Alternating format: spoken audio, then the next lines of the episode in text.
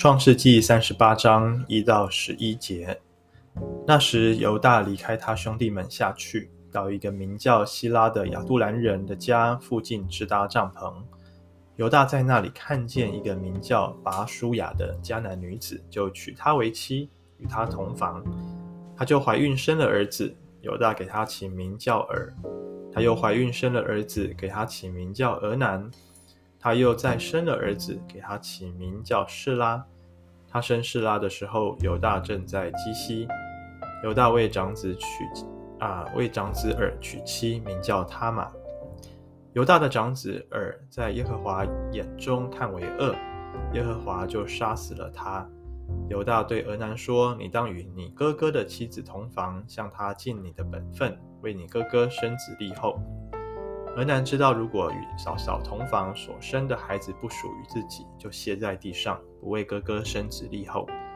俄南所做的，在耶和华眼中看为恶，耶和华也杀死了他。犹大对他媳妇他玛说：“你去住在你父亲家里守寡，等我儿子示拉长大，因为他说恐怕示拉也像两个哥哥一样死去。”他玛就去住在他父亲家里。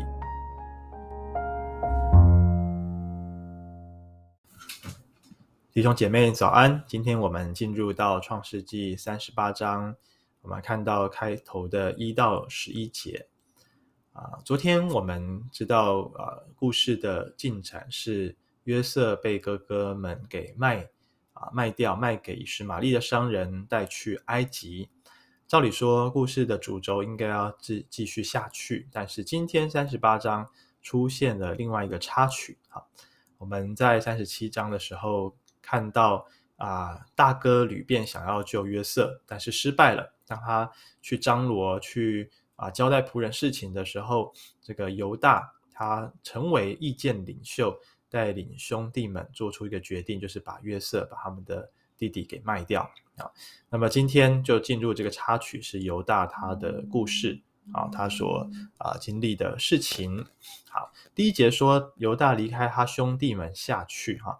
这里说的离开兄弟们下去，他不只是说啊啊、呃呃、这个离开啊家中没有跟兄弟们在一起啊，他更有一个含义是说他离开了原本身为意见领袖啊的一个位分啊，那么跑甚至呢好跑去找他的朋友啊，原本在兄弟们当中，哎，他是做头的，哎，这个就。做头的领袖不好好当，就居然跑去找朋友啊！那圣经有这样子一个描述的啊，一个一个语气。再来第二节，他在那里看见一个名叫拔书亚的迦南女子啊，在原文的字的安排顺序里面啊，会把这个啊女子放在前面，所以你就知道重点不是她在哪里，重点是他看见了一个女子。啊，而且他就喜欢这个迦南女子，娶她为妻，跟她同房啊。那么很有趣的哦，迦南女子，迦南这个字在原文当中，除了是指迦南地的人或迦南人之外，啊，它另外一个啊解释是商人。啊，昨天我好像有提到，就是说呢，这个啊以色列人他们早期不是经商的，碰到迦南人。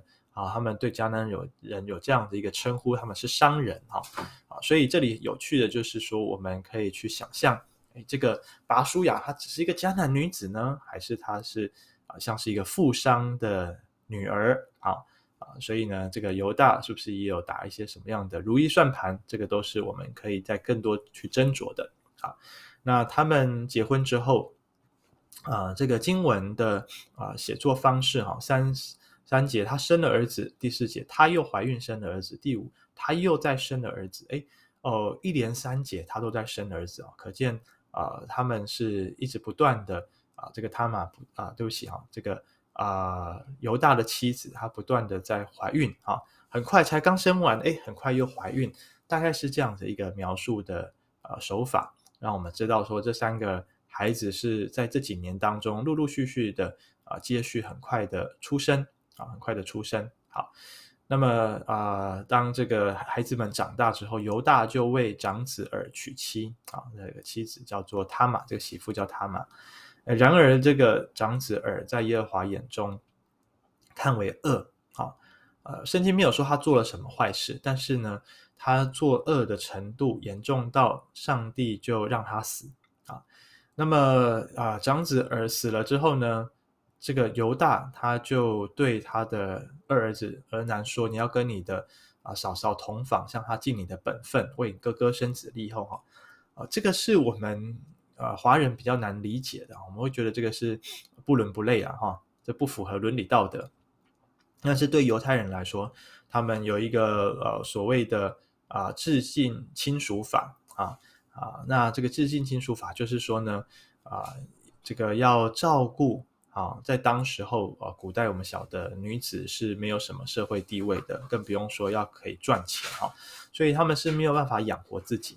如果这个他玛她失去了丈夫，也没有孩子啊，那其实她是孤苦无依的哈。那的确啊，她的哥哥啊，应该说这个老大啊，二他也啊没有。没有留下财产给他哈，所以这个他玛其实是很可怜的。所以按照过去他们的做法是，呃，弟弟会娶哥哥的太太，然后呢，啊、呃，这个为他啊来来啊留后代。好，那这个是在他们甚至在他们的法律当中是这么规定哦，是保障啊、女人的这些的权利哈。但是我们看见。俄南他不愿意这么做，他非常自私的，呃，不想要替哥哥留后代啊，所以啊、当他他们在发生啊、这个呃性行为啊，他就射精在地上啊，就没有替哥哥立后。好，那他做这件事情，上帝也看为非常的邪恶，所以也杀死了他啊，因为他只顾自己不顾他人啊，违背了这些伦理道德跟法律要求哈啊，那。啊、再来呢，十一节很有趣哦。犹大就对他媳妇他玛说什么？说你去住，你回去你父家哈、就是回去他的娘家守寡啊。等我儿子示拉长大。诶，大家有没有发现很奇怪哦？第一个，守寡应该是在呃夫家啊，怎么会要回去自己的娘家守寡呢？啊，因为他既然是被人家娶进门是媳妇了，未来呃他还要再嫁给这个第三个儿子示拉。那么他就应该要在夫家这里，他们有义务照顾他啊。如果他们不照顾他的话，就应该要释放他回到他的呃父家去。那么他就不叫守寡了，他就可以再另外嫁给人。但是这边呢，我们看得出来，犹大不肯放他嘛，真正放他自由啊。那这个是其实是蛮自私的作为。那究竟为什么这么做呢？后面补充说，因为他说哈，这个啊原文也可以做他想啊，这是他心里面的想法了哈。恐怕示拉也像两个哥哥一样死去哈。哎，老大死了，他犹大应该知道老大是做了不好的事情啊。老二也死了，很明显就是不不娶这个娶了嫂嫂，跟嫂嫂发生性行为，又不给人家留后代。好，那犹大应该是要。警告他的小儿子要行耶和华眼中看为正确的事情，看为正的事情，怎么会呃是呃把这个媳妇送走，然后担心这个小儿子啊又跟哥哥一样犯罪呢？好，那么我们看得出来犹大的考量也非常的自私啊，没有顾虑啊这个他玛的需要啊。而且呢，他的想法就很像我们华人所说的哈，这个有克夫命啊，哈，八字不合啊，怕他的小儿子哈又会被这个媳妇给克死啊，所以呃，他嘛就听话去住在他父亲的家里哈。好，那我们刚刚说呢，这个很不合理的地方，包括我们刚刚讲啊，犹大的三个儿子是接连的出生哦，那这个示拉应该跟大哥、二哥都没有差几岁啊，顶多差个。啊、可能跟二哥差个一岁一岁多啊，再跟大哥差个一岁，这个可能三岁左右，就是说他们的年纪是非常相近的。他又不是非常的年幼，好像还没有成年需要长大，所以这一切都看得出来，犹大他都在找借口，他就是为了自己的利益考量，为了自己的儿子考量而忽略这个媳妇的需要。弟兄姐妹。啊，虽然我们可能不像呃犹大的儿子这么作恶多端，或者像犹大啊、凡事只考量自己，甚至是叫别人吃亏，也不愿意自己啊吃亏。好，那么，但是我们也在圣灵的光照里面求神怜悯我们，帮助我们看见我们是否在一些事情上，我们也是非常自我中心。我们甚至没有去检讨，没有去啊针对我们的罪去对付、去悔改，反倒是怪罪他人。反反倒是把责任归属在别人的身上，不认为自己有错啊！求神怜悯我们，因为啊、不要到一个好像严重的地步是，啊，必须死在神的面前。当上帝用各样的方式对我们说话、提醒、光照我们的时候，愿我们就快快的回转！也愿我们。成为一个活出上帝荣耀形象样式的基督徒，我们顾念圣经所说的那些孤儿寡妇，呃，顾念他们的需要啊、把他们当做自己的家人来照顾。在教会当中，其实我们也可以知道，有一些的弟兄姐妹是单亲的，失去丈夫的，失去妻子的，失去父母亲的啊、这些人我们当为他们啊、爱心奉献，关怀他们的需要。那么也想到啊，施展会在月初啊，啊，上个月吧，哈，也来到我们教会啊，举办 Chosen 的活动，认领这些海外的孩童。我们当纪念这些人的需要。再来，邱牧师刚从啊这个华沙，从啊啊乌克兰啊波兰那一带回来，我们也当想到乌克兰的难民们，他们的啊许多爸爸、丈夫人在打仗。有许多的孤儿寡妇啊，流落在啊其他的国家，急需要帮助，急需要领受福音，知道他们在天上有一位爱他们的阿爸父。弟兄姐妹，愿我们在奉献当中也有份，也为这些人啊来付出自己的一份心力。愿上帝透过今天的话语信息来祝福我们，提醒我们，引导我们走和他心意的道路。阿门。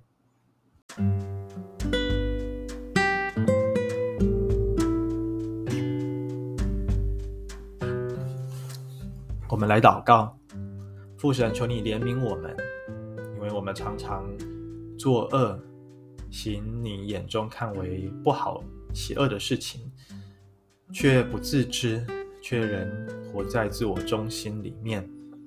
我们人常常是自私自利的，我们做任何的决定都是以自己作为出发点，没有去想别人的利益、别人的需要是什么，甚至是上帝。有没有因此而得着荣耀？啊，求主赦免我们的罪啊！因为我们常常只想要领受基督徒独特的位分跟祝福，却没有想要尽义务，却没有想要去光照、关照他人的需要。求主将那个对于孤儿寡妇、对于呃海外的这些孤苦无依的难民啊，这些孩童他们的脸孔。